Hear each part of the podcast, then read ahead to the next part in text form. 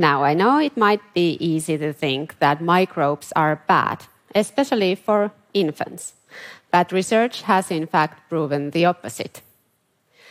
And the truth might be a little bit more complex, but it's actually way more interesting. It seems that we need microbes to be programmed for good health. But not just any microbes, we need the right combination. We success best with the little microbial bodies we have adapted to coexist with during evolution. And I guess it won't surprise you to learn that we start acquiring that right combination right at birth. Well, at least some of us do. Babies born by C section and babies born vaginally aren't the same when it comes to microbial start to life.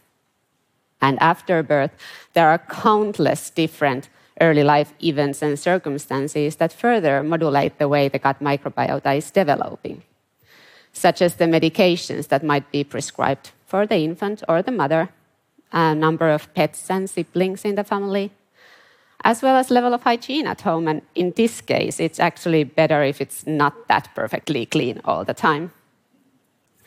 And also nutrition, both mothers and infants. All of these events and circumstances play a huge role in the gut microbiota development, and that has a huge impact on the lifelong health of that baby. And I'm not talking about small health implications here. I'm talking about the big stuff. Microbes we acquire or do not acquire affect our likelihood of developing diseases like obesity, diabetes, and even some cancers. Since many of these early life events I just listed are such that we cannot affect them, they are inevitable. For example, C sections have been invented to save lives, and they do that daily and most medications are prescribed for a valid reason, especially for infants, and so on. That is why we have to learn how to protect the health of these babies after the occurrence of such early life event that might disrupt their gut microbiota development. I work as a researcher and as a technical lead of infant health platform, and the question I'm trying to find a solution every day at work and the same question I'm aiming to answer in this talk is how can we make sure that all babies get the same shot at lifelong health, no matter how they're born or what early life events they encounter? Seems like a noble cause, right? Great. So let's figure this out. To begin, uh, remember how I said that we need the right combination of microbes. Well, to get that combination right, we need to receive those microbes that inhabit our bodies in a certain order. You can think of it like a colonization march. The very early microbes that inhabit our bodies first change the environment in the infant's gut so that the next microbes are able to move in kind of like the first invaders come in first and set up the infrastructure for the other settlers to build upon.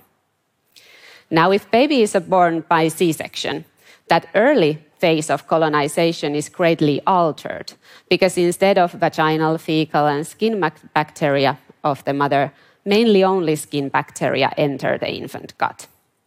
And that sets that colonization march to a totally different tone and simply because that's different to what we have adapted to during evolution, that might cause some health disadvantages for C section born babies later on.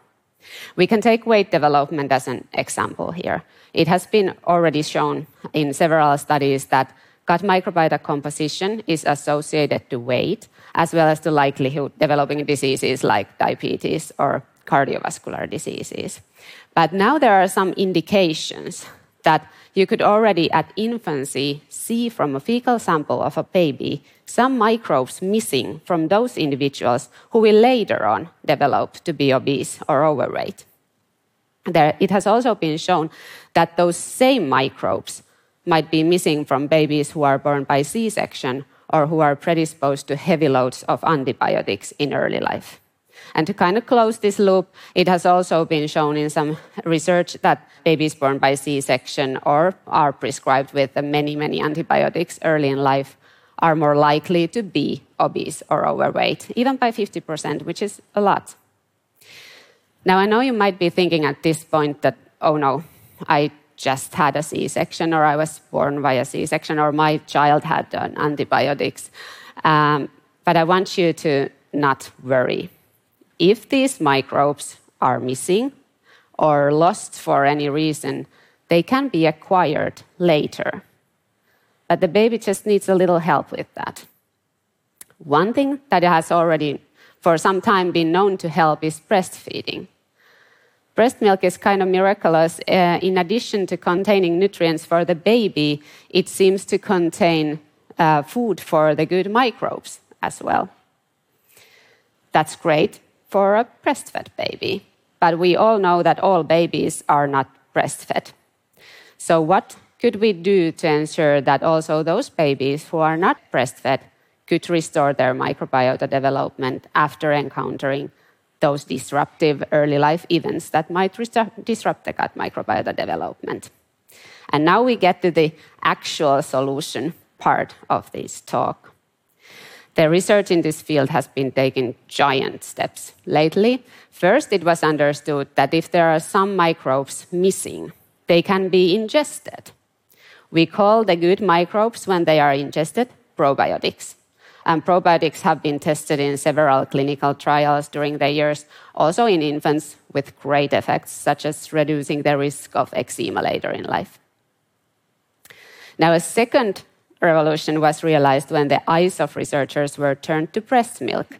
That was logical, as, like I mentioned, it was already known that breastfeeding is able to support the healthy development of gut microbiota. There were uh, these particles in breast milk that were found already in 1930s called human milk oligosaccharides, but their function remained mystery for decades and decades after their initial uh, discovery. They were really bustling for researchers as they are really abundant in human milk. They are actually the thirdly largest group of solids, but they are not digestible by humans, not even infants. So, why would mothers synthesize something to breast milk, use their resources to put something there that is not utilizable by the infant? usually nature does not work that way, right?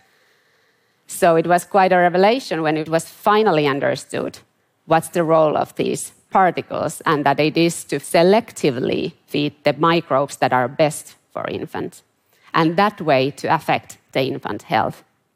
There are over a hundred of different HMO structures, and nowadays we are able to synthesize some of them also in the lab. And that enables us to package them up with probiotics for children and infants who are not able to receive them from breast milk to restore their microbiota after encountering disruptive early life events. And that is the solution. As a researcher, I must say at this point that research in this field is still ongoing and a lot of work remains to be done. That's a favorite sentence of us scientists. But we are taking steps towards understanding better and better which are the key missing microbes in various situations and what HMOs we should package with which probiotics to help restore the microbiota of that particular baby in that particular case. What I wish you to remember from this talk is that yes, vaginally born breastfed baby has the microbiota we have evolved to adapt to. But in cases where that is not possible, there are means to reduce the negative health consequences. Lastly, I wish you to imagine a world for a while. A world where there would be such healthcare system that when you take your baby to a healthcare check, they would routinely monitor the gut microbiota development of that baby. And if any disruptions would be noted, a tailor made product to restore the microbiota would be prescribed. I mean, how wonderful would that be if onset of any chronic diseases would be extremely rare because of this preemptive healthcare system? Can you imagine such world? Do you believe that that kind of future would be possible? I do. I believe in that future and I want to contribute in the unfolding of that future. A future in which each baby has an equal starting point for life to be programmed for lifelong health. Thank you.